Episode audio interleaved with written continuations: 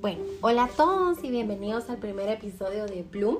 Este es un podcast creado por nosotros en The Flower Store porque queremos realmente tener un tipo de vínculo o enlace de todas las personas que amamos las flores y amamos la floricultura y una conexión pues con, con las personas que están participando dentro de este mundo floral en nuestro país, Guatemala. Em, para el primer episodio yo debatía muchísimo conmigo misma de qué quería que fuera el episodio, porque una parte de mí es como que quería contar nuestra historia y de dónde nacemos y todo esto, pero otra parte de mí decía, no, pues yo quiero que este podcast sea un podcast como de herramientas, ¿verdad? O sea, yo quiero que sea un podcast de herramientas para que la persona que lo escuche pues saque provecho de este podcast y no solo sea como escuchar por escuchar. Entonces tomé la decisión de que el primer podcast sí les voy a contar acerca de nosotros, de dónde nacemos, etcétera, etcétera, pero enfocado muchísimo a más o menos los obstáculos que nosotros hemos tenido que enfrentar en The Flower Store para poder crecer, porque esto eh, cuando tú lo escuches puede servirte precisamente por si tú estás empezando un negocio o empezando una empresa de flores, eh, pues más o menos para saber cómo es que que uno a veces cree que tiene que tenerlo todo, que tiene que tener un gran financiamiento o que tiene que tenerlo todo súper mega planificado y cree que, que, todo así va a salir bien y si no nos echan al agua y realmente pues así no es la cosa, sino que uno tiene que aprender a utilizar su creatividad eh, para poder sacar de la mejor manera tu empresa adelante, especialmente en un país donde no se habla de floricultura, donde no se habla de cómo sacar un, o sea, cómo hacer un negocio de flores, ya sea floristería, ya sea floricultura, ya sea flores para exportación o lo que sea, no realmente no hay una herramienta que nos indique a nosotros cómo podemos nosotros eh, hacer negocio de las flores. Entonces, eh, sin más, pues aquí comienzo contándoles un poco sobre nuestra empresa y sobre esos obstáculos que nosotros hemos tenido que enfrentar. Y esperamos que esto les sirva de inspiración o les sirva de ayuda o de herramienta o de apoyo para que ustedes si están pensando en crear un negocio de flores, eh, pues se avienten al agua y comiencen su propio negocio de flores. Bueno, nosotros nuestra historia comienza un poco más así, muy, muy, muy atrás, en el año 2004. Mi mamá... Eh,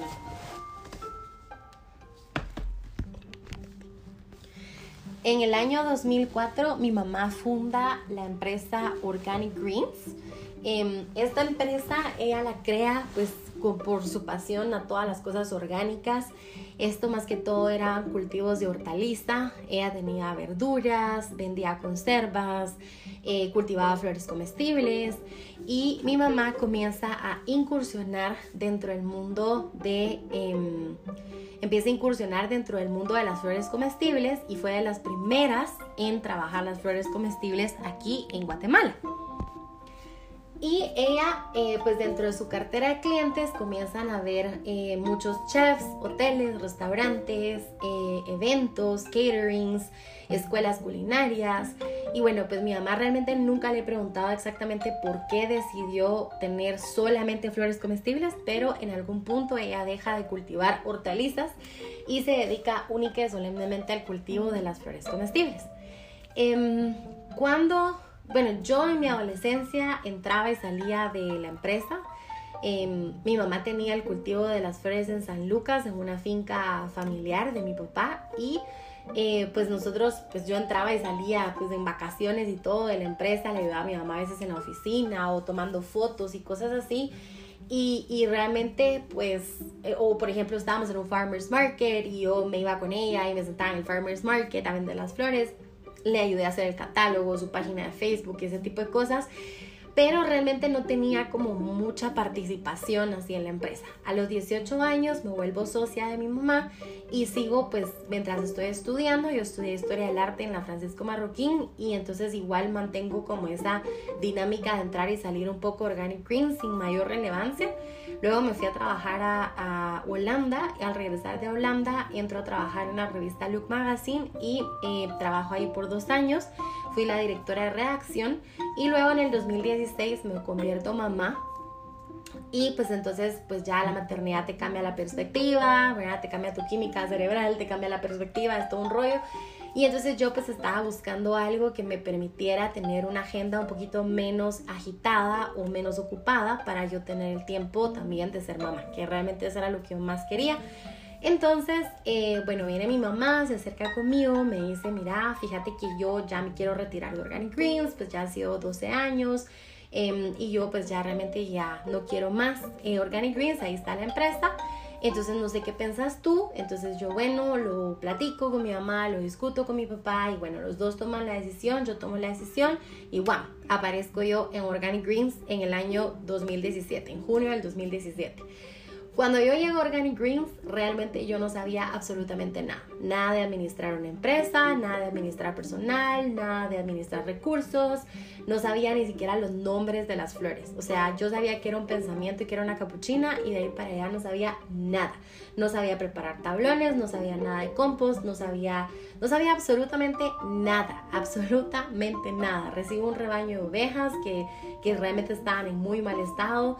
Em, y, no sabía nada, o sea, no sabía absolutamente nada. Me recuerdo incluso cuando una de las trabajadoras de ahí me dijo, necesitamos hacer almácigos, y yo me quedé así como, ¿qué es un almácigo? O sea, no, no sabía ni qué era esa palabra, o sea, ¿qué, ¿qué, es un almácigo? Entonces yo literal tuve que aprenderlo todo, ¿verdad? O sea, tuve que aprender todos los términos, tuve que aprender sobre agricultura, tuve que aprender sobre plagas, sobre compost. Em, con un amigo levantamos las ovejas que estaban así realmente en mal estado, tuve que aprender de vacunas, de heno, cómo utilizar también... Em, por ejemplo, lo que sacamos de las ovejas, cómo podíamos utilizarlo también como abono, etcétera, etcétera.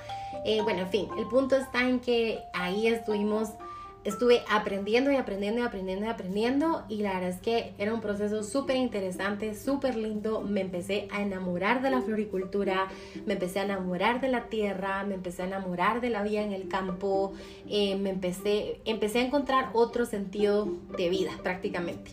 Em, mi hija estaba creciendo en el campo, corría entre los tablones de flores, eh, Arián aprendió a caminar entre flores, entonces realmente fue una experiencia muy, muy linda, muy impresionante. Y bueno, entonces empezamos a, a trabajar este proyecto de, de, las flores comestibles. Comenzamos, a, gracias a Dios, comenzamos a crecer nuestra cartera de clientes.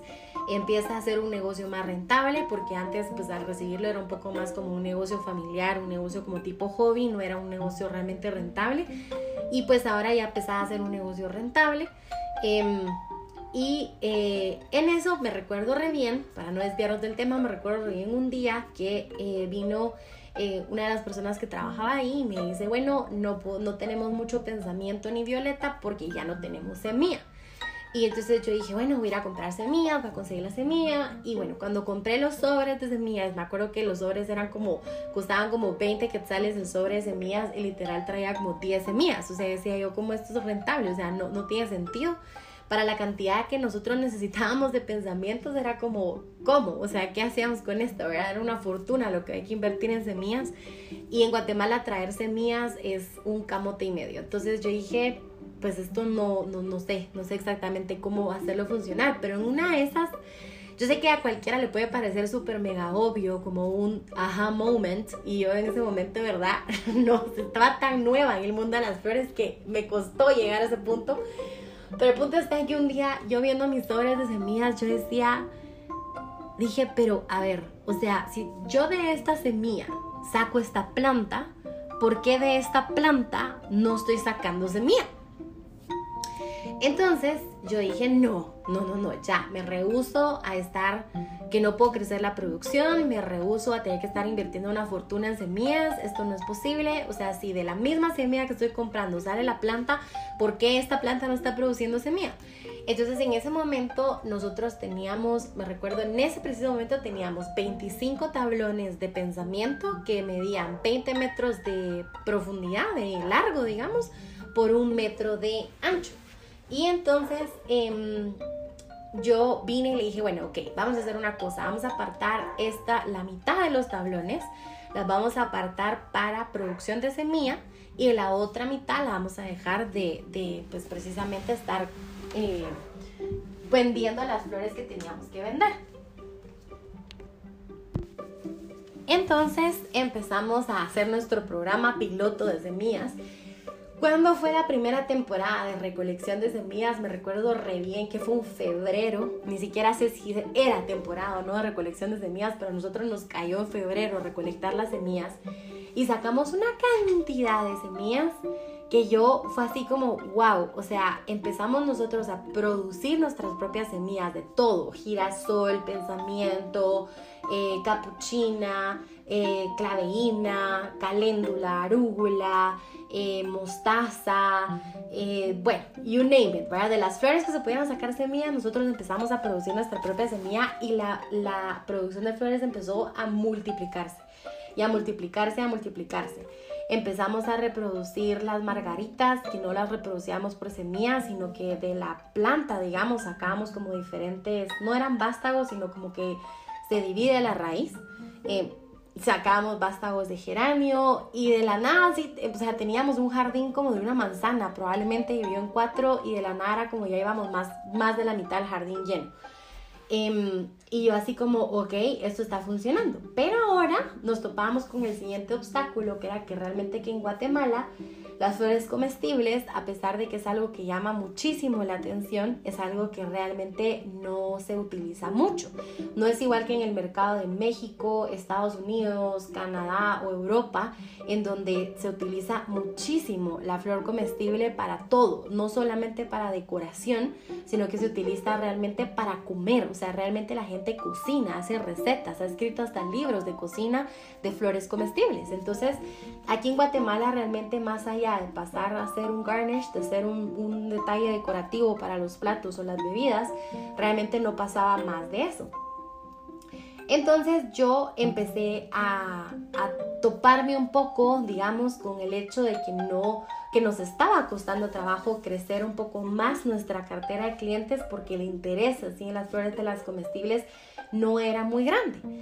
Eh, no era algo imposible, o sea, como cualquier empresa, tú tenés que saber distinguir las, las necesidades de tus clientes y saber atender, y si atender las necesidades de tus clientes, obviamente vas a lograr ventas.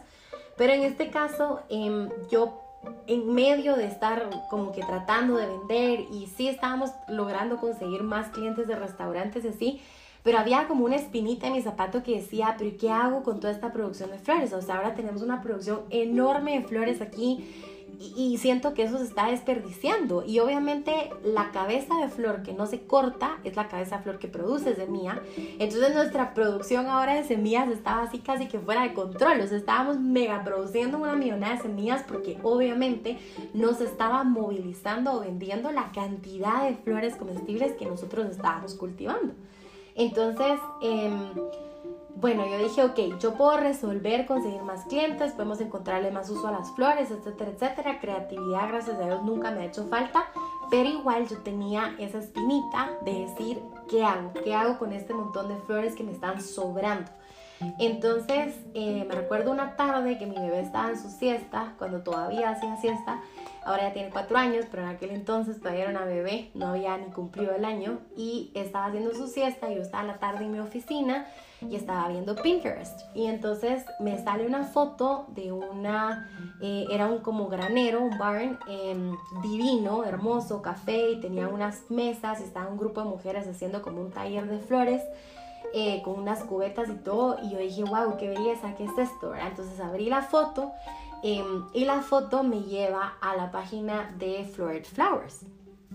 Y yo jamás en mi vida había escuchado Florid Flowers, y cuando yo entré a esa página, y yo vi aquellos campos cultivados de dalias, fue como que se me abrió otro mundo. O sea, yo dije, eso quiero hacer, esto quiero hacer, ¿qué es esto? O sea, porque aparte, antes, se me olvidó, antes de eso, yo me acuerdo que cuando trabajaba un chico en la oficina, que era mi ayudante, yo en ese entonces me acuerdo de haberle comentado y le decía, bueno, yo siento que es, es muy complicado porque el mismo trabajo que lleva cultivar flores para adornar tu casa es el mismo trabajo, los mismos costos, la misma mano de obra y todo lo demás que estamos implementando nosotros en flores comestibles, pero para una onza de flor comestible se iban hasta 100 cabezas de flor, 70, 100 cabezas de flor que salen de un, tallo, o sea, un tallo tiene una flor.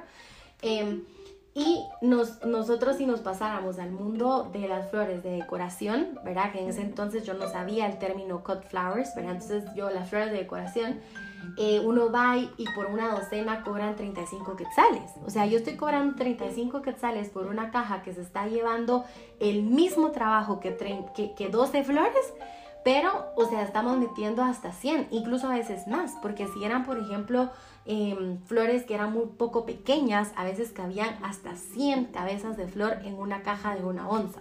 Entonces yo decía, esto no, o sea, no, no, no, no, o sea, en materia de precio no me convencía. Entonces, en materia de costos de producción y precio, no mucho me convencía. No era una experta, definitivamente no era una experta, eran mis primeros tanes en el mundo de los negocios y costos y márgenes de utilidad, etcétera, etcétera. O sea, era, estaba en pañales, pero decía algo de esto no me convence. Y luego no me convencía el excedente de producción, entonces yo decía, no, aquí estamos mal, o sea, algo no estamos haciendo bien. Cuando yo descubro esta página de Fred Flowers, o sea, de verdad para mí fue como que se hubiera abierto así las nubes del cielo, cantaron los ángeles, yo dije, esto quiero hacer. Esto es lo que yo quiero, yo quiero sembrar esto. Entonces, em, eh, mandé a pedir el libro, acababa Aaron de Fred Flowers, de, estaba por lanzar, si no estoy mal, yo creo que todavía no había lanzado, no me acuerdo, creo que estaba en preventa o algo así, el primer libro de ella, que es el de Cut Flower em, Garden, y ella, en este libro, pues yo me acuerdo que me lo regalé para el Día de la Madre. Em, lo mandé a pedir y bueno, cuando vino el libro fue así como, ¡fum! Esto, o sea, yo empecé a ver todo este montón de flores de corte y todo, y yo decía, ¿qué es esto? O sea, ¿qué es, ¿qué es flower farming? Hasta ese momento aprendí el término flower farming y me enamoró el término, o sea, nunca me sentí más identificada con algo que el término flower, eh, flower farming, perdón. Em, de ahí me acuerdo que en la Super me compré un libro que todavía lo tengo, que es mi go-to book, que es el que vamos a utilizar para el curso, em, que es un libro sobre floricultura. Fue la primera vez que aprendí el término de floricultura. Y bueno, la cosa está en que me empiezo a empapar en este mundo, me empieza a fascinar, yo digo, esto quiero. Entonces yo ya tengo las caléndulas, yo ya tengo los geranios, yo ya tengo los girasoles, yo ya tengo las margaritas, o sea, decía, puedo sacar flores de esto, ¿verdad? Y cuando yo vi las dalias, o sea, decía, qué cosa más hermosa. O sea, yo en mi plena ignorancia que jamás en mi vida había visto una dalia. O sea, mis ojos nunca habían visto una dalia. Y entonces yo veo esta dalia y digo, ok, esto quiero cultivar. Entonces yo me acuerdo que le conté a mi mamá, le mostré el libro, le mostré las fotos y mi mamá me dijo, dalias. Pues si las dalias son nativas de Guatemala. O sea, las dalias han existido en Guatemala forever. O sea, ¿qué estás hablando? Ah, y yo, perdón. ¿Cuándo? ¿Dónde? ¿Dónde hay dalias? ¿Dónde compro dalias? ¿Dónde consigo dalias? ¿Y dónde consigo estos bulbos de dalias? Porque por lo que estoy leyendo acá, se reproducen por bulbos. Mi mamá así como, ay, mija, entonces me pasó un contacto, me dijo, ¿dónde las voy a conseguir? Y entonces, bueno, yo agarré camino, fui a ese lugar y ¡pum! Ahí habían dalias. Y yo compré 11 plantas de dalia. Mi presupuesto no daba más para más que esas 11 plantas de dalia y sembré mis dalias. Me acuerdo que fue como en junio del 2018 que sembré las primeras dalias y yo estaba fascinada. O sea, cuando empezaron a abrir esos botones y salían unas flores que eran del tamaño de mi cara, o sea, yo lloraba. No lloraba, no lloraba literal, pero o sea, era así como, ¡Oh! esto es lo que yo quería, ¿qué es esto? Estoy logrando, tengo dalias, nadie más tiene dalias en Guatemala según yo. Y no, esto es lo que yo quiero hacer y que no sé qué. Entonces empecé con mis proveedores de semillas a ver qué semillas tenían y qué semillas podía obtener yo para poder empezar a hacer mi cultivo de flores de corte. Em, aprendiendo de dalias y todo, sinceramente no, en ese momento no había leído yo todavía que las dalias producían semilla, pero cuando en eso pues se seca ya la parte de la dalia, y se seca la flor, y en eso, ¿cuál fue mi sorpresa? Que yo arranco este como capuchoncito así seco y me salen todas las semillas. Y yo, ¡Ah! no puede ser, las dalias producen semillas. Entonces yo dije, aquí sí ya sé cómo, o sea, porque yo ya sé, yo ya sé producir plantas de semillas. O sea, y si las dalias pueden producirme semillas, tal vez no todavía no soy ducha en, en elegir los bulbos y ver dónde está el ojo del bulbo y, y storage de los bulbos y demás, pero semillas sé hacer reproducir semillas, lo sé hacer. Esto, esto lo sé hacer y esto, aquí vamos.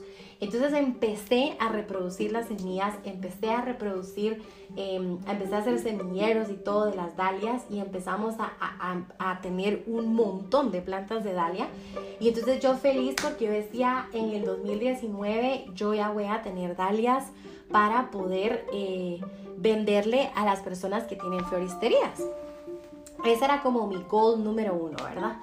Em, empezar a venderle a las personas que, que hacían floristería. Luego, eh, paralelo a esto, o sea, mientras estaba sucediendo esto, el libro de Floret Flowers eh, tiene una parte donde, bueno, está como que seccionado en temporadas, en seasons, ¿verdad? ¿Qué flores se dan allá en Estados Unidos en esas temporadas? Y de último de la temporada, por así decir, aparece como que eh, Erin hace diferentes arreglos florales. Y me fascinó, o sea, me fascinó la idea de aprender a hacer estos diferentes arreglos florales. Entonces, y más que todo la forma en que ella utilizaba o jugaba con los colores o con las paletas de colores. Entonces yo, pues yo tenía un pedacito mícrico de background en, en cuestiones de diseño y paletas de color porque yo había estudiado tres años estudié diseño de modas, entonces medio que, me, o sea, sí, no medio, sí sabía, o sea, sí sabía jugar con color, hacer paletas de colores, hacer combinaciones de colores, además lo estaba aprendiendo ahí del libro de Erin y todo, me empecé a meter en ese mundo de la floristería.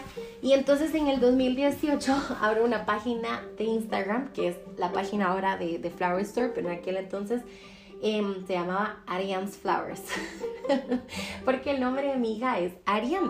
Y me acuerdo que yo estaba orgullosa, le mandé a mi hermana la foto de mi mamá, y así el screenshot de cómo se llamaba la, la, página de mi hermana, así como Lourdes, eso está hiper mega complicadísimo. O sea, ¿quién va a buscar Ariane's Flowers? O sea, no solo el nombre de Ariane es súper complicado de escribir, o sea, Ariane's Flowers y en inglés, o sea, ¿qué rollo? Amigo, ese nombre no funciona. Y bueno, entonces a pensar otro nombre, que no sé qué. Em, y bueno, nosotros en ese momento ya de por sí cultivábamos hortensia, cultivábamos... Eh, Teníamos hortensias, teníamos capuchinas, teníamos también árboles de durazno, árboles de pera, árboles de eucalipto. Y entonces eh, yo, usando el libro de eh, Floret, empecé a probar a hacer mis propios arreglos, le metí nuestros dragones, etcétera, etcétera. Ahí todavía en nuestra página hay una foto publicada de un arreglo que está hecho con hojas de pera, hortensia, eucalipto y dragones blancos y eso lo hice yo ahí en la granja. Em, y empecé a explorar, ¿verdad? Hice unos de lavanda con caléndula y, empecé a aventarme a hacer este rollo. Entonces me gustó mucho. Sinceramente no pensé que iba a parar dedicándome a eso, sino que solamente me gustó la idea de, de poder hacer este tipo de cosas. Em, y bueno, de la mano de estar viendo la página de Floret Flowers, empecé a meterme mucho en el mundo de las de las fincas de flores, de las flower farming, o sea, como, ¿cómo se dirá? Como las de los flower farmers de Estados Unidos y ellos tienen mucho la costumbre de que, eh, especialmente en summer, como que en el, verano, eh, sacan en los farmers market de domingo, de fines de semana, sacan estos bunches de flores que son como la cosecha de la semana o la cosecha de la temporada, o yo no sé.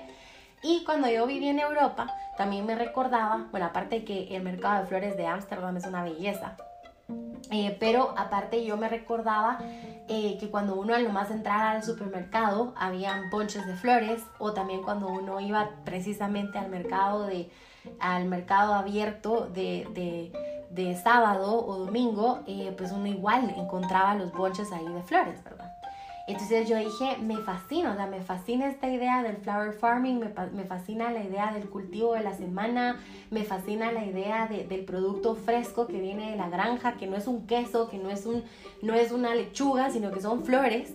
Y me fascina, o sea, me fascina este concepto y esto es lo que yo quiero hacer y quiero hacerlo con mis flores y quiero cultivar mis propias flores. Y en ese entonces yo eh, tenía una clienta ah, que tenía un café y que yo le, le proporcionaba flores comestibles y ella aparte del café tenía una floristería y yo me acuerdo que yo me propuse la meta y dije, a la primera clienta que le voy a vender dalias es a ella. Yo, yo, yo estoy segura que yo, yo tengo que tener dalias lindas, hermosas y preciosas que a ella le gusten y me propuse de meta que, que, que si lograba convencerla a ella o si lograba venderle mi producto a ella, era como que ya lo lograba, ¿verdad? O sea, lo estaba haciendo. Entonces, me acuerdo incluso que una vez cuando ella vio mi página de yo sembrando dalias, fue como me dijo, ay, ¿tenés dalias? Y yo le dije que sí, que sí estaba pensando venderlas para las floristerías. Y así como, ay, me avisas cuando tengas. Y yo como dije, ok, tengo que lograrlo, ¿verdad?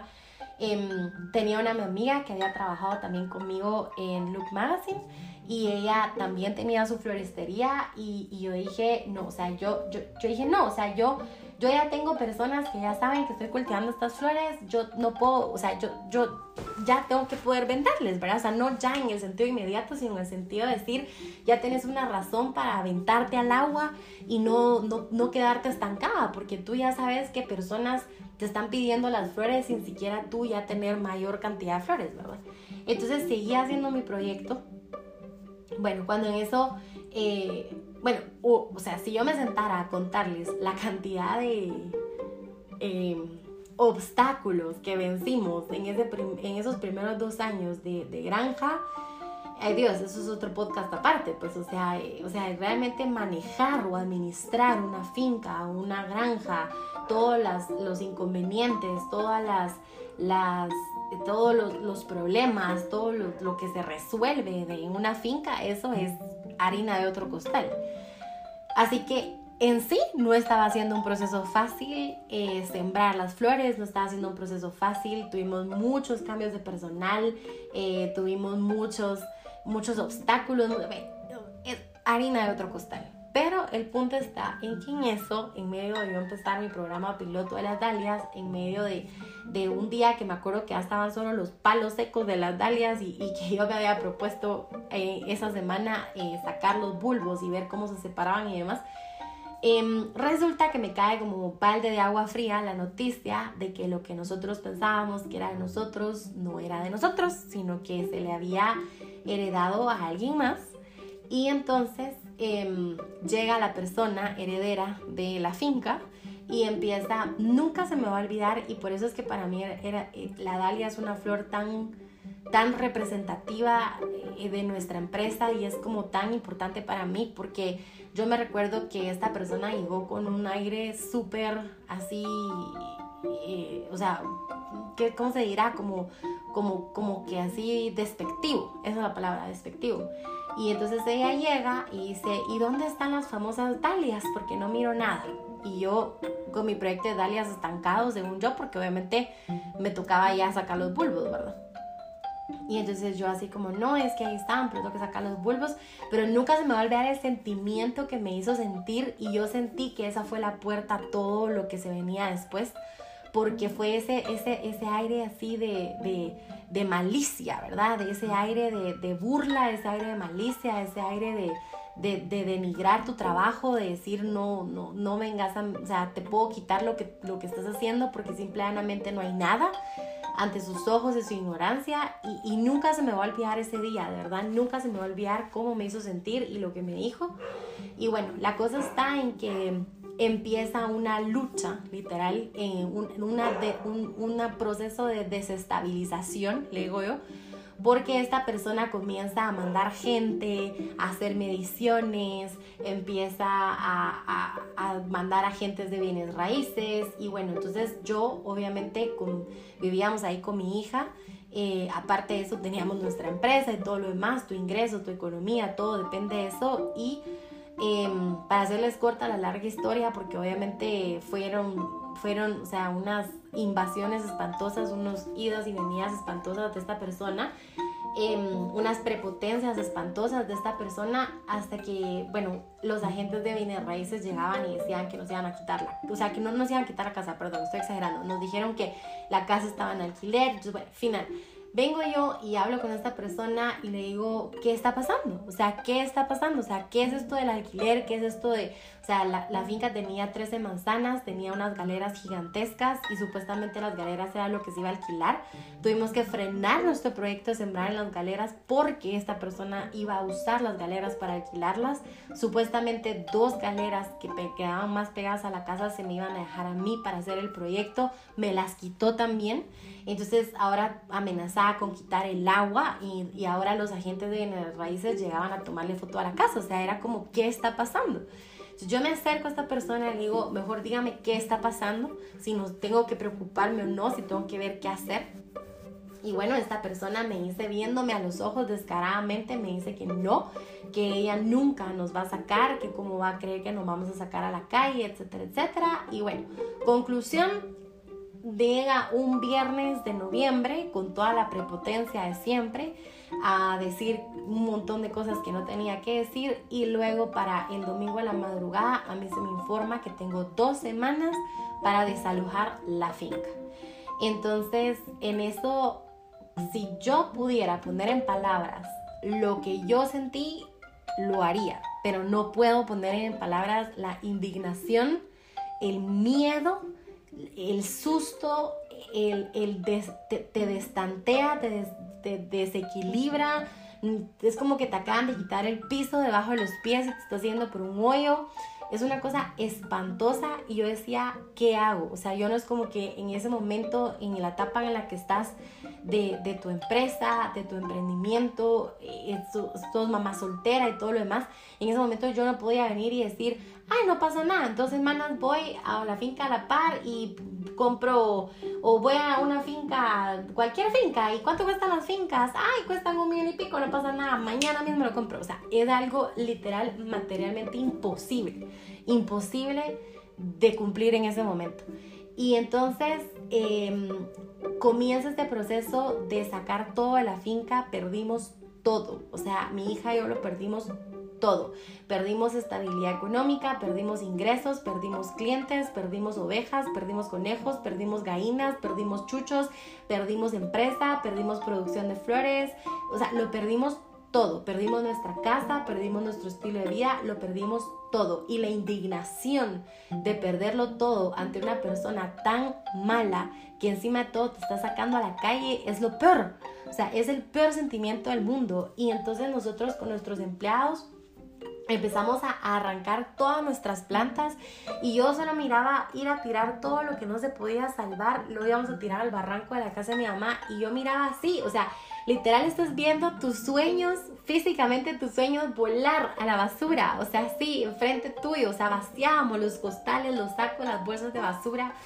Tratamos de rescatar lo que se pudo, tratamos de pasar a bolsas de almácigo lo que se pudo, tratamos de rescatar lo que se pudo de dalias.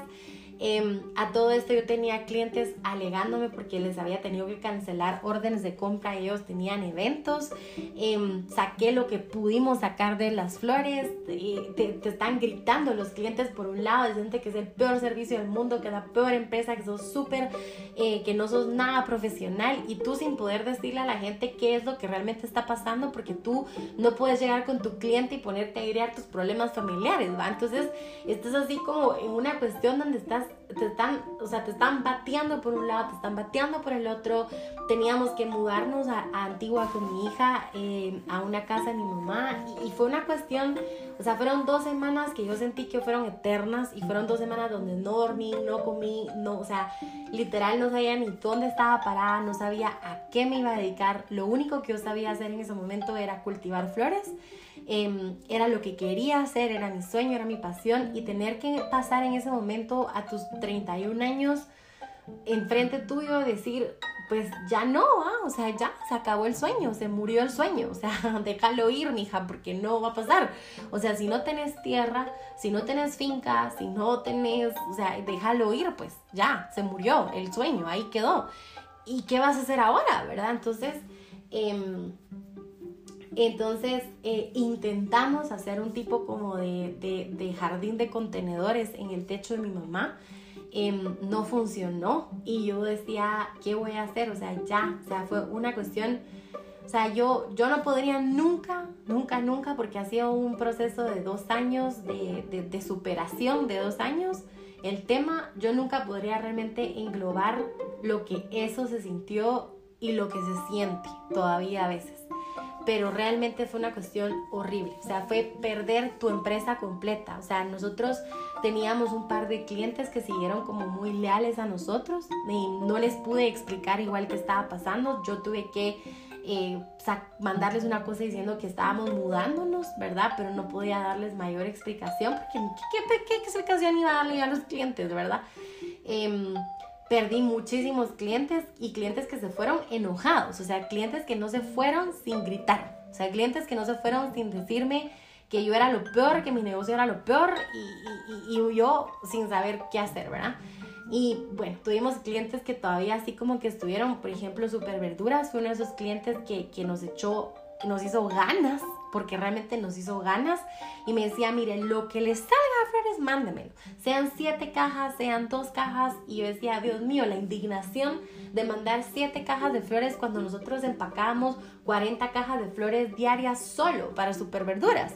O sea, y ahora mire, me decían si le salen cinco, si le salen dos, si le salen siete, si le salen diez, mándemelas. Y yo, gracias, gracias por, por seguirme comprando, ¿verdad? Entonces, eh, entonces, eh, nosotros por eso también llevamos años de trabajar con superverduras, pero también por eso es que nosotros seguimos trabajando con superverduras, porque realmente eh, superverduras no nos dejó solos. Y, y luego, em, yo pues yo me acuerdo que era enero, estaba en Antigua y estaba así como ya se acabó el sueño, se acabó la floricultura, se acabaron las flores, se acabó, el sueño murió. Y entonces viene Camilo, que es mi mano derecha en The Flower Store, y me dice, ok, no sé por vencida, nosotros con mi familia tenemos un pedazo de terreno, no es muy grande, pero usted puede sembrar ahí si usted quiere, yo le echo la mano, y yo dije, ok, démosle, ¿verdad? O sea, entonces me dijo, me acuerdo que me dijo, las últimas oportunidades son las mejores, y yo en ese momento dije, yo, no lo creo, pero ok, démosle porque pues a este punto, ¿qué más tengo que perder si ya lo había perdido todo? Entonces empezamos a cultivar flores donde Camilo, empezamos a nuestra producción de flores comestibles, frenamos todo, o sea, a, los únicos que le vendíamos era Superventura, lo poquito que salía y lo demás a todo el mundo le dije, mire, espérenme, o sea, vamos a tener que cerrar por dos meses. Y y, ahí vamos a ver qué, ¿verdad? Entonces, bueno, por un mes era. Y entonces el 14 de febrero reanudamos. El 14 de febrero del año pasado reanudamos producción, eh, reanudamos ventas. Gracias a Dios se quedaron con nosotros los clientes más leales, los mejores clientes del mundo y que nos compraban un montón y empieza a levantarse la cosa y yo no podía creerlo. O sea, yo decía, esto es como Dios trabajando su plan detrás de, uno sin que uno realmente lo quiera aceptar o ver porque, o sea, es como que se hubiera abierto así el chorro, ¿verdad? Y otra vez empezás con el negocio que probablemente no es pero ni la tercera parte de lo que estabas haciendo allá, pero, pero algo es algo, ¿verdad? Cuando en eso, el 14 de marzo, entra la cuestión del COVID, el presidente habla y el lunes, nunca se me va a olvidar, o sea, es el lunes, yo creo que el 14 de marzo fue sábado, no me acuerdo si fue viernes o sábado, pero ese lunes em, empezaron a cancelar órdenes de compra. Tum, tum, tum, tum, tum. Y como dijo una chava que yo conozco del colegio que tiene una cosa de pasteles, me acuerdo que ella dijo, es como que a las personas que trabajáramos en eventos nos hubieran despedido. Sí, así fue. Como que nos hubieran despedido. O sea, literal, así, órale, no, nos, no tenemos presupuesto para sus flores comestibles, no sabemos qué va a pasar, cancele todas las órdenes de compra de una vez del mes. Y yo dije, a la madre, o sea, es aquella cosa cuando hace la montaña rusa, decís, agárrate porque vamos para abajo otra vez. Y así nos vinimos, así, shum, para abajo. Em, y yo decía, ¿cómo? O sea, ¿cómo vamos a sostener esto? Eh, o sea, o sea, yo estaba aprendiendo a manejar una empresa, o sea, cuando finalmente había logrado aprender a manejar una empresa de flores rentable y comestible, ahora tenía que aprender a manejar una empresa de flores en un terreno mícrico con una nueva, casi que nueva cartera de clientes y que encima de todo en medio de una pandemia. O sea, eh, era, o sea, yo de verdad, yo ya tiraba la toalla 800 millones de veces. O sea, decía, ya, no sé ni por qué me estoy tomando la molestia, esto no, ni va a servir. Cerramos otra vez y cerramos como por un, por un mes. Hasta que me acuerdo que a finales de abril mi mamá me dijo, ya, o sea, basta de estarse lamiendo las heridas, basta estar en esta depresión, basta estar en esta angustia, no vamos a lograr nada así estaban las disposiciones eh, presidenciales de que no podíamos pasar de departamento en departamento, entonces eh, yo decía menos, o sea, porque yo viviendo en Antigua, em, mi mamá y todo el mundo viviendo en la ciudad, yo viviendo en Antigua sola con mi hija, ni siquiera podía ir a la producción de flores porque la producción de flores estaba eh, cuando la teníamos nosotros estaba en San Lucas, entre San Lucas y Misco, y ahora estaba en casa de Camilo y Camilo pues vive en Misco. Entonces yo decía, ¿cómo? O sea, y yo full persona que si me decís que tal cosa no se hace, eh, no la hago porque soy súper miedosa. Entonces yo ya sentía que si me pasaba de departamento en departamento yo iba a salir en chachá por la policía. Entonces yo muy obedientemente en mi casa en Antigua no me movía de departamento. Em, y entonces, bueno, mi mamá me dice, ya, basta de estarse viendo las heridas, vas a estar con esto, hay que ser creativos, hay que pensar en otras opciones. Y yo lo que te puedo ayudar es en coordinar a Camilo, eh, ¿verdad? Y todo para que podamos hacer corte, empaque y envíos y todo se haga en, en, la ciudad. Entonces yo vine y dije, bueno, démosle otra vez, ¿verdad? O sea, tú tienes una criatura en brazos, tú tienes responsabilidades, no puedes vivir llorando, ¿va? Entonces me levanté empecé a hacer publicidad de nuevo en Instagram, empecé a comunicarme a un nuevo cliente, porque ahora mi cliente eran todas estas personas como tú, como yo, que, ¿verdad? O sea, no eran hoteles, restaurantes, eventos. Eh, mi, comunicación de clientes antes eran con todas las personas que, que, estaban en el departamento de compras, ¿verdad? Ahora no. O sea, ahora yo tenía que entrarle a los ojos y la creatividad a personas como tú, como yo, y decirles por qué tú tienes que comer flores comestibles. Entonces, lo bueno es que durante la pandemia todo el mundo se dedicó a la repostería todo el mundo quería hacer postres, pasteles y demás, panes y demás. Entonces empezó a tener un nuevo auge, por así decir, las flores comestibles, porque empezó a, la gente quería las flores comestibles para poder decorar estos postres, pasteles y demás. Y entonces empezamos, ¿verdad? Yo empecé a tener la idea de que quería hacer como un blog de comida, empecé a poner un par de recetas que se hacían con flores y bueno, a incursionar de nuevo o sea, es algo que tu producto tú lo conoces, pero ahora tenés un nuevo mercado, tenés un nuevo cliente y estás como otra vez en área totalmente desconocida. Bueno, la cosa está en que paralelo a esto yo empecé a pensar y, y me acuerdo, fue re bien, me acuerdo que fue en mayo, que yo empecé a decir, así como en Lourdes, pero si tú no tienes un terreno para cultivar flores en la magnitud que tenías antes, como, pero igual te gusta cultivar flores, e igual te encanta la floricultura, como que ¿por qué no trabajar con personas que ya lo estén haciendo? O sea, ¿por qué te vas a resignar a no, a no, no, solo porque tú no tenés el terreno ahorita no quiere decir que tú no puedas hacerlo con alguien más? Y yo siendo completamente nueva en la antigua, ¿verdad? A pesar de que uno vive en Guatemala y va a la antigua todos los fines de semana, igual cuando te toque ir a vivir, es como, ok, es como que me acaba de mudar de país, no sabía nada, no conocía nada, no, no sabía nada. Entonces, entonces yo dije, bueno, sería chilero como hacer una floristería en la antigua. Entonces me acuerdo que me emocioné, volví a desempolvar mi libro de Floral Flowers y entonces me acuerdo que esa vez Camilo estaba haciendo envíos en la ciudad y yo, le, yo llamé a, a, a Superverduras que ellos cultivan flores y tienen flores eh, cultivadas por ellos, venden flores cultivadas por ellos. Entonces yo así como, ¿qué tienen ahorita de flores? Antes tenían dragones y que estaban en promoción. Entonces yo mandé a Camilo a traerme unos dragones lo mandé al puesto de zona 14 que queda justo atrás de donde tenemos ahorita nuestro local, ese puesto famosísimo de flores que queda atrás de nuestro local con los chicos y compré unas shastas rosadas, un montecasino, eh, un relajo de colores, ¿verdad? Pero bueno, el punto está en que compré y entonces Camilo llega a la frontera de San Lucas y Misco. Yo llego a la frontera San Lucas y Misco y bueno, me llevo mis flores, me voy a la antigua, saco mi libro de First Flowers y comienzo a aprender a limpiar los tallos, comienzo a hacer el amarre de un buque, eh, comienzo a jugar con colores, comienzo a tomar fotos, comienzo a jugar con, con la toma de fotos para poder hacer eh, una página web y no sé qué, ¿verdad? Entonces empiezo yo en este rollo.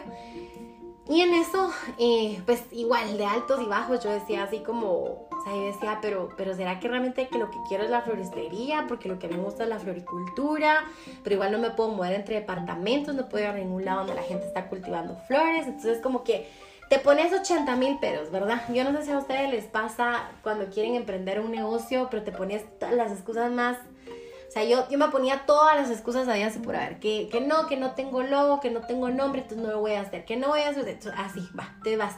vas comprando tiempo que para mí realmente vas perdiendo tiempo, ¿verdad? Y cada yo decía, en algún momento alguien va a empezar a hacer lo que yo quiero hacer y por babosa yo a estar perdiendo el tiempo, pero realmente yo no, o sea, estabas como, como te pones 30 mil trabas encima, ¿verdad? Entonces me acuerdo una vez que yo no sé, tal, vez ahorita me estoy equivocando de fechas, porque la verdad es que uno, yo sinceramente perdí la noción del tiempo el año pasado, pero como por agosto más o menos, o julio, yo que sé qué vez fue, me acuerdo que Michelle de Mil Flores estaba haciendo, no sé si era, no, no era un live, era como unas stories donde le estaba, eh, donde habían hecho unas preguntas.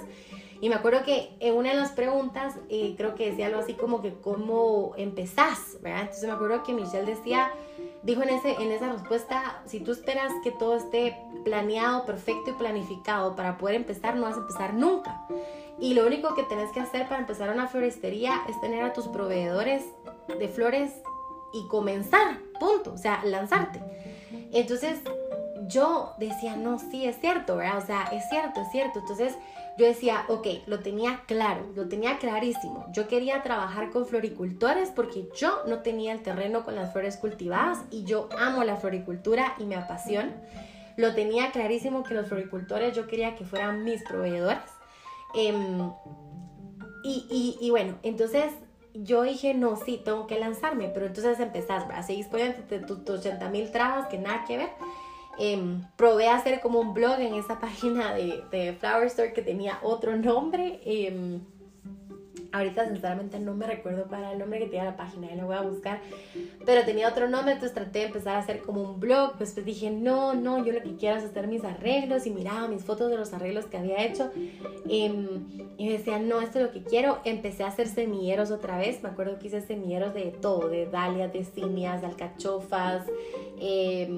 De, todo, dragones, caléndulas y, y, el jardín de la casa, de mi casa en la antigua, mide como 4 metros por 4 metros, es una cosa micrica, minúscula, que había que compartir entre perros y demás, entonces yo decía, ok, lo partí a la mitad y sembré un pedazo, casi que una jardinera, y aparte en el techo de la pérgola me puse a hacer como que todas mis bolsas de almácigo y decía, no, no me voy a dar por vencida, pero cada vez que tú miras eso, o sea, decís, estás en un micro pedazo de techo como de un metro de ancho por dos metros de largo y estás tratando de ver todas tus bolsas de almácigo y tratando de crecer girasoles en bolsas de almácigo.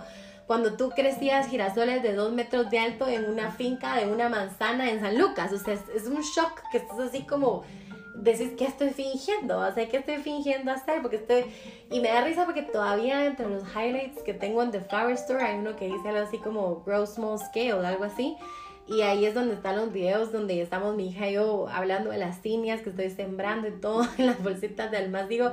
Y creo que se me mira en la cara, o sea, se me mira en la cara así como de decepción de decir que me estoy creyendo floricultora tratando de sembrar en una bolsa negra de plástico en vez de sembrar en un tablón de 20 metros de largo por uno de ancho, ¿va?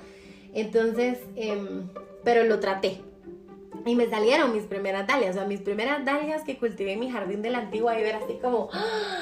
lo logré, lo logré, lo voy a poder lograr y voy a sacar más semillas y todo el rollo. Entonces, em, bueno, la cosa está para hacerle corta larga historia. Yo tenía 200 quetzales ahorrados. No, mis ahorros personales, me refiero como en gastos extras, que yo tenía 200 quetzales.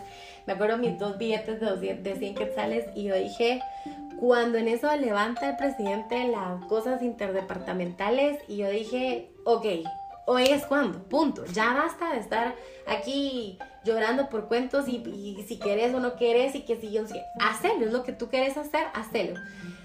Em, me acuerdo un martes que yo estaba viendo Friends. Eso fue como aparte, va. Un martes estaba viendo yo Friends porque yo me dediqué la cuarentena a ver todos los episodios de Friends de arriba para abajo y abajo para arriba. Y en el episodio donde está Ross, que, que, bueno, cuando Ross iba a casar con Emily, que le dice Rachel en vez de Emily, y cuando regresan a New York, él como que quiere mandarle unas rosas a Emily que está en Inglaterra, algo así. Entonces, em, él dice, voy a ir a The Flower Store. Cuando va a ir a comprar las flores, dice, voy a ir a The Flower Store. Y en ese momento dije, ya, o sea, tu excusa era el nombre, ese es el nombre, The Flower Store. Me encantó, o sea, fue como el nombre que cayó así como a al dedo. Y entonces hago mi logo y pongo mi, cambio el, nombre de Flower Store, pongo mi título de Flower Store, pongo Coming Soon, empiezo a poner unas, flores, unas fotos que son las que tomé de hecho en mayo, eh, de mis flores que hice en mayo. Y, eh, ¿cómo se llama? Me, me, me, voy en la madrugada a buscar floricultores. En primer momento empecé teniendo tal vez dos floricultores, ¿verdad? En mi red. O sea, yo decía, ok. Entonces me iba de viaje a traer flores y luego me iba al mercado a la antigua, que el mercado de flores en la antigua son los lunes, los jueves y los sábados y me iba al mercado a la antigua a complementar las flores que yo quería porque yo no me conocía todavía, no conozco a todos los floricultores de Guatemala. Entonces, eh, por eso que también usamos intermediarios para comprar ciertas flores, porque obviamente todavía no me conozco todos los cultivos. O sea, primero Dios lo logre, pero ahorita ya tenemos una red de un poco más como de unos 20 floricultores, calculo yo, pero no tenemos de todas las flores había así por ahí. Entonces, pero en ese momento conocía creo que a dos floricultores Em, y hasta me daba pena, o sea, a mí me daba pena, me daba pena venir y hablar con un floricultor porque decían, van a decir, esta loca que se cree, lárgase de mi producción de flores, va. O sea, me daba vergüenza porque yo siempre he sido también un poco como Mish y he tenido un poco como ansiedad social, entonces me daba un poco de pena. Era, era otra barrera que había que vencer, el miedo, ¿verdad? O sea, decía, no vas a lograr tener tu red de floricultores si no tienes el valor de bajarte a hablar con la gente, ¿verdad? Entonces, bueno, te compraba mis flores, me iba después al mercado a la antigua, complementaba las flores con mi paleta de color, hacía mis paletas de color, me ponía a limpiar las flores y todo. Y caía re bien jueves porque nosotros trabajábamos en Organic Greens los lunes, los miércoles y los viernes. Martes eh, nos encargábamos de producción de flores comestibles y jueves, que, no, que teníamos como día libre, entre comillas, y que caía justo día de mercado en la antigua, yo decía, ok, este es el día en el que yo puedo hacer esto. Y entonces empecé a sacar estos bonches de flores que me encantaba la idea de las flores pues traídas desde los floricultores y me encantaba la idea de esta, de esta idea de poder hacer en Guatemala algo como los farmers market de Estados Unidos y de Europa, en donde la cosecha de la semana de las flores eran las flores frescas que se vendían al final de la semana. Entonces comienzo a sacar mis bunches, comienzo a diseñar estas flores, comienzo a experimentar, me empiezo a enamorar de esta rama del trabajo y entonces bueno, con mis 200 quetzales compro las flores que me alcanza con mis 200 quetzales, hice mis primeros buques de flores y, me propuse y me propuse vender por lo menos 7 yo decía, entre 4 y 7. Eso, esa es mi meta.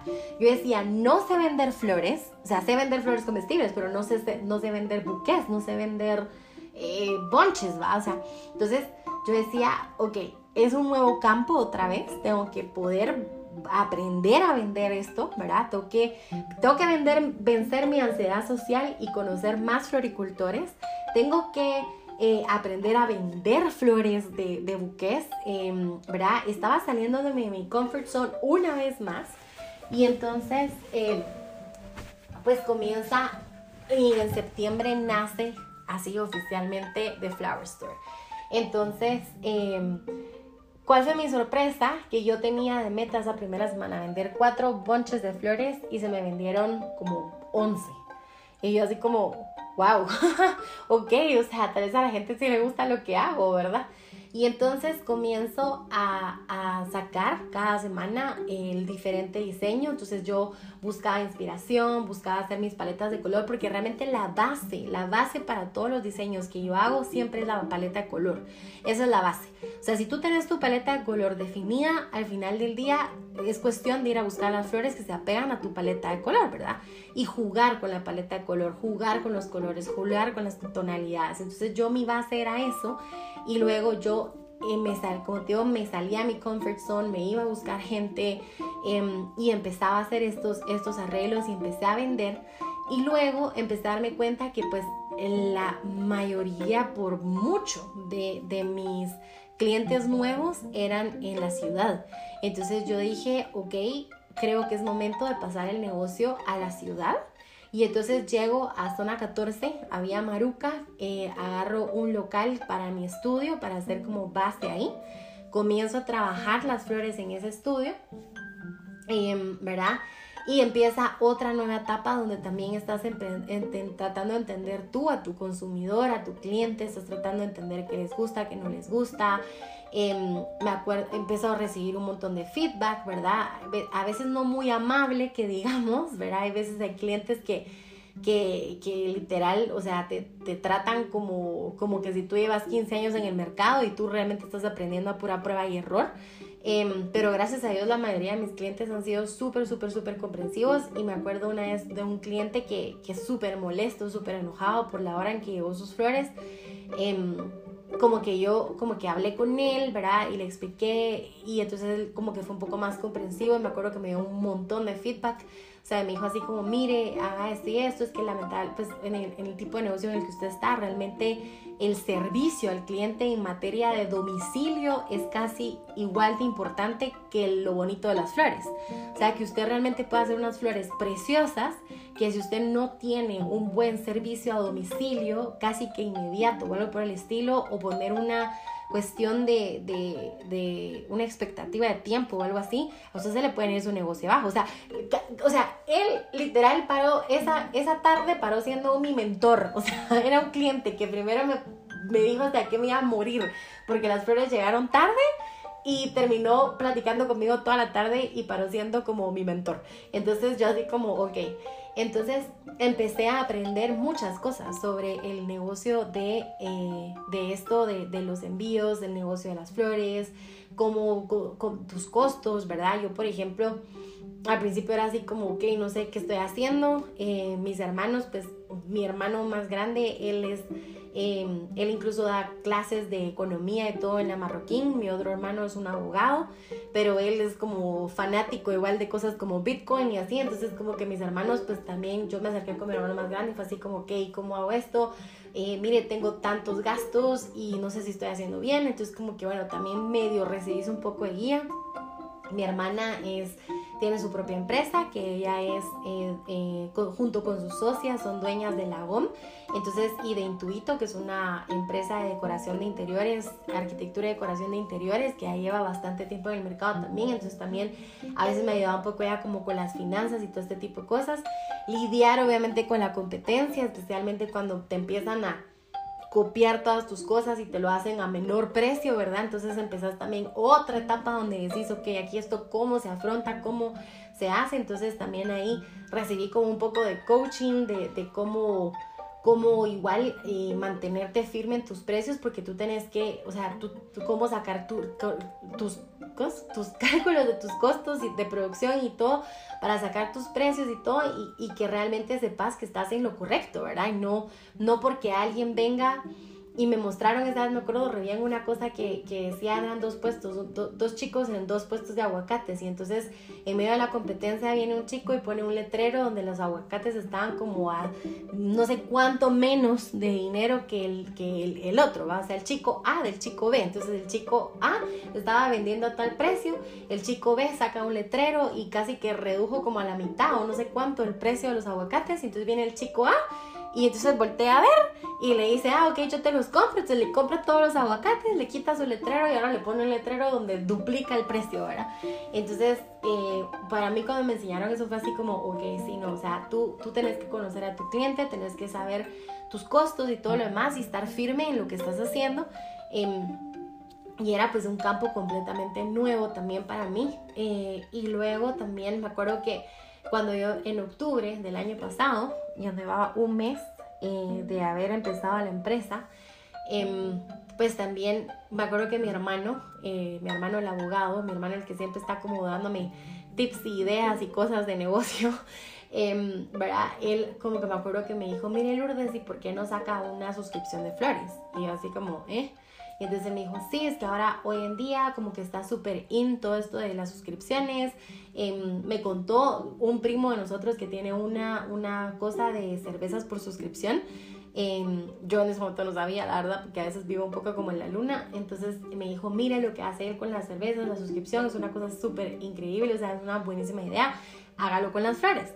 Y yo, bueno, sí, voy a pensarlo, voy a analizar, etcétera, etcétera. Y para variar, yo toda la vida perdiendo el tiempo analizando las cosas, ¿verdad? Sin aventarme al agua.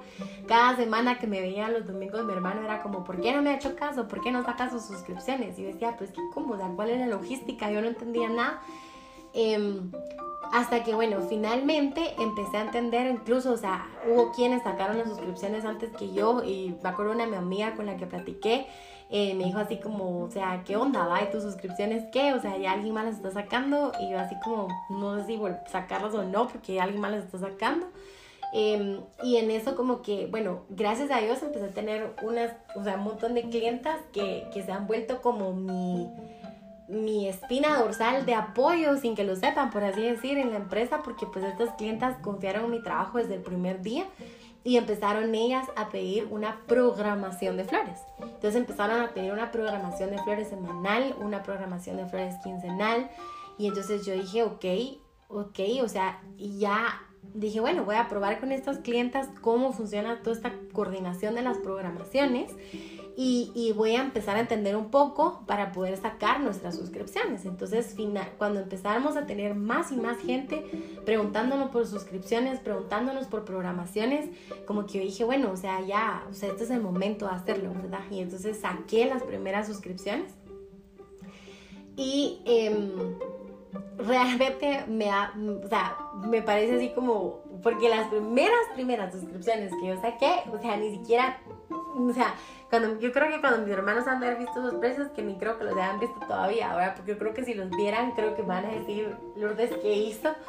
Porque yo, las primeras suscripciones que saqué, o sea, sí me todo me super me equivoqué con los precios en materia de que yo paré asumiendo más costos de lo que realmente yo estaba cobrando. O sea, fue un desastre. Las primeras suscripciones, los primeros precios que yo saqué fueron una catástrofe. Entonces, pues tuve que pedir ayuda para poder ponerle el price correcto, el precio correcto a mis suscripciones. Y entonces, bueno, ya, las siguientes suscripciones que sacamos ya tenían el precio correcto.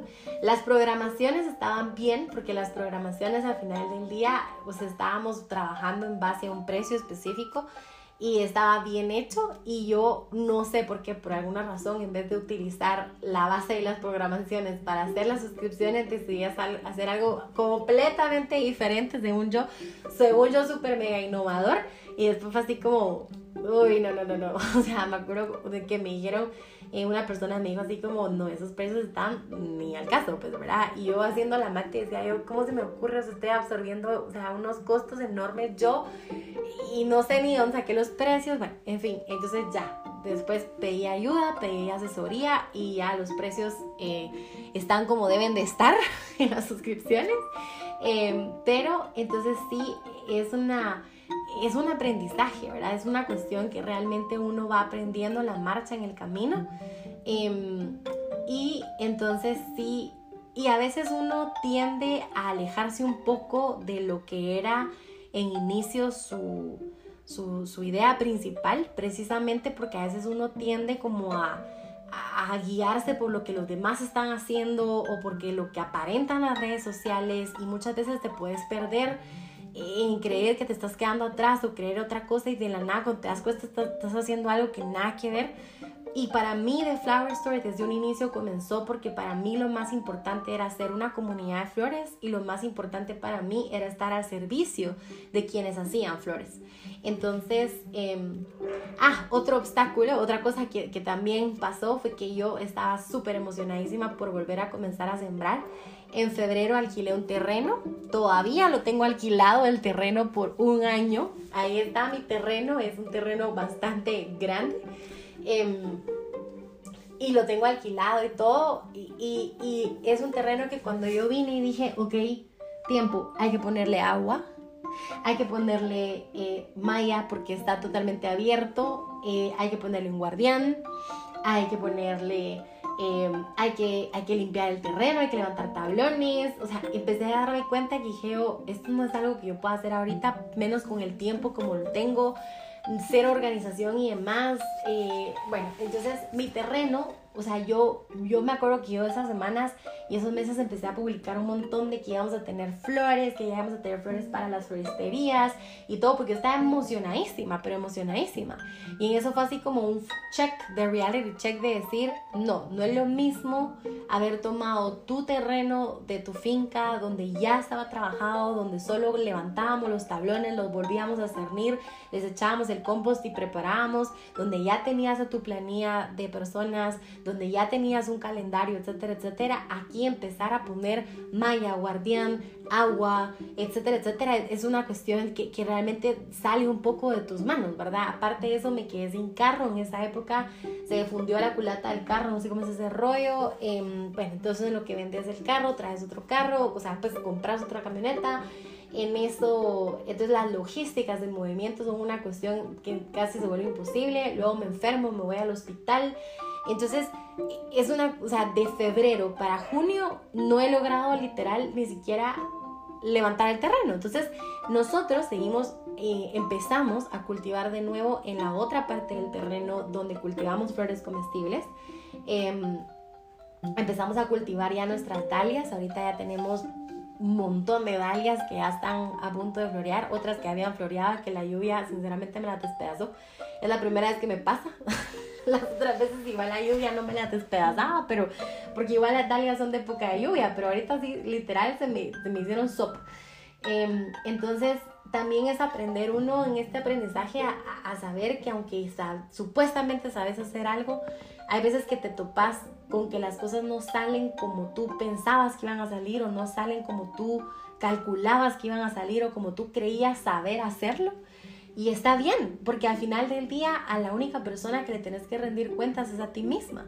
Entonces yo dije, no, el terreno ahí está. Hablé con la persona del terreno, me dijo que me lo alquilaba por cinco años más y eso fue un gran respiro para mí porque dije, ok, eso quiere decir que tengo chance a empezar.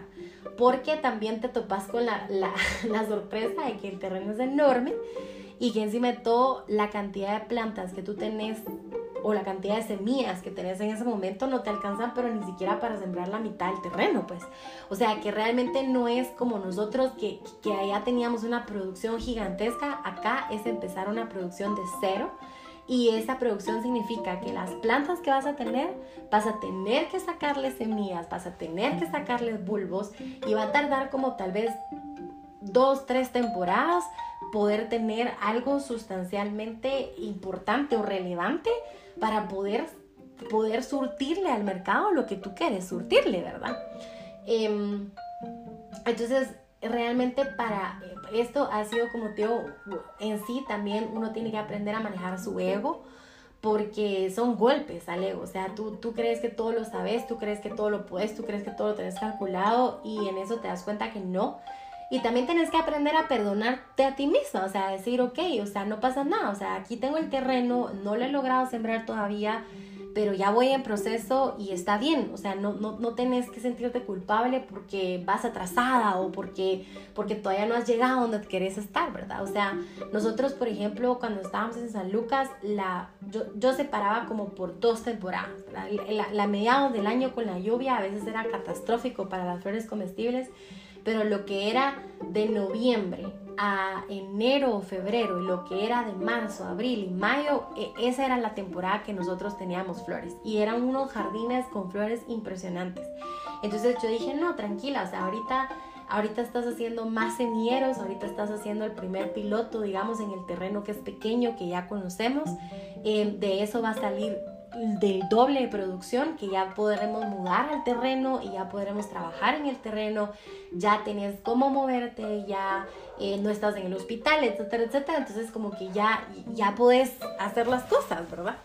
Entonces, em, bueno, para no hacerles más largo todo este podcast, yo creo que es importante para mí contarles toda esta historia de Flower Store para que ustedes también eh, si están pensando poner un negocio, si están pensando eh, más que todo de flores. Yo voy a hablar de flores porque eso es lo que sé. Yo no puedo venir y decir, están pensando por un negocio de cualquier cosa y que esto les sirva de inspiración, porque realmente no sé. Yo creo que cualquier otro negocio tiene otros retos.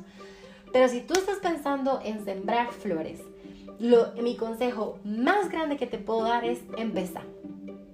Empezar, busca tus semillas, busca tus eh, tus cosas para sembrar y empezar a sembrar. Si tú lo que quieres es sembrar, si tú lo que quieres es hacer una floristería, pues como te digo, si yo pude empezar una floristería con 200 quetzales, tú puedes empezar una floristería con 100 quetzales. O sea, y si ahorita no tenés los 100 quetzales, ahorra, que te puedo apostar que de 20 en 20 quetzales vas a llegar a los 100 quetzales. Entonces, puedes comenzar. Lo más, más importante es que tú en estas montañas rusas que es empezar tu propio negocio, especialmente con las flores y especialmente con algo que que pues que esté, o sea, las flores en sí es algo que tú estás también como a la intemperie, pues, o sea, esto es como, las flores dependen del clima, dependen del bulbo, dependen de la semilla, dependen de la calidad, dependen de la nutrición del suelo, o sea, hay muchas cosas que tú puedes jugar con los elementos, pero no puedes controlar al 100%, entonces yo creo que incluso tener una empresa de cultivo de flores es la lección más grande de humildad que puedes tener, porque es lo que te enseña que no lo puedes controlar todo aunque lo tengas calculado, no lo puedes controlar todo. La planta va a crecer cuando tenga que crecer, la planta va a florear cuando tenga que florear.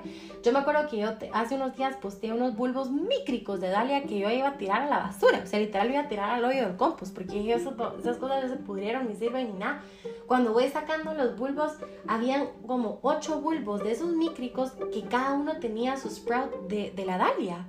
Y yo decía, cuando yo vi eso, de verdad, yo no soy una persona religiosa, pero yo digo, Dios habla de formas misteriosas. Y cuando yo vi eso, dije, no, o sea, Dios te está diciendo en este momento que cada cosa tiene su momento y su tiempo. Tú no puedes controlar cuando las dalias van a florear, porque las dalias tienen su época, tienen su temporada. Tú puedes venir y, por ejemplo, yo que, que empecé mis semilleros de alcachofa el año pasado, en junio, o sea, hasta en, en, mayo empezaron ya las alcachofas a sacar alcachofas. Y yo decía, y según yo ya iba a tener una producción de alcachofas gigantescas con, con mi flor morada de alcachofa para poder poner en los arreglos. Y hasta un año más tarde están las primeras alcachofas. Entonces, tú, tener un cultivo de flores realmente es una de las lecciones más humildes que puedes tener de que no todo lo puedes controlar en esta vida. Em, y creo que lo que tú tienes que hacer si tú quieres ser diseñador floral, si tú quieres ser florista, si tú quieres cultivar flores, si tú quieres trabajar en el mundo de las flores, es si tú tienes una idea y tú tienes una pasión, de verdad, aventate. No tengas miedo, aventate. Aventate con lo poco que tenés, aventate con la idea pequeña que tenés, no importa. Te prometo que en el camino vas a ir encontrando todas las respuestas y perder el miedo a los errores, porque en el camino te vas a topar con mil errores y en el camino te vas a topar con cosas que no puedes controlar, como el hecho de que venga una persona y te robe y te despoje de tu finca y de tus flores.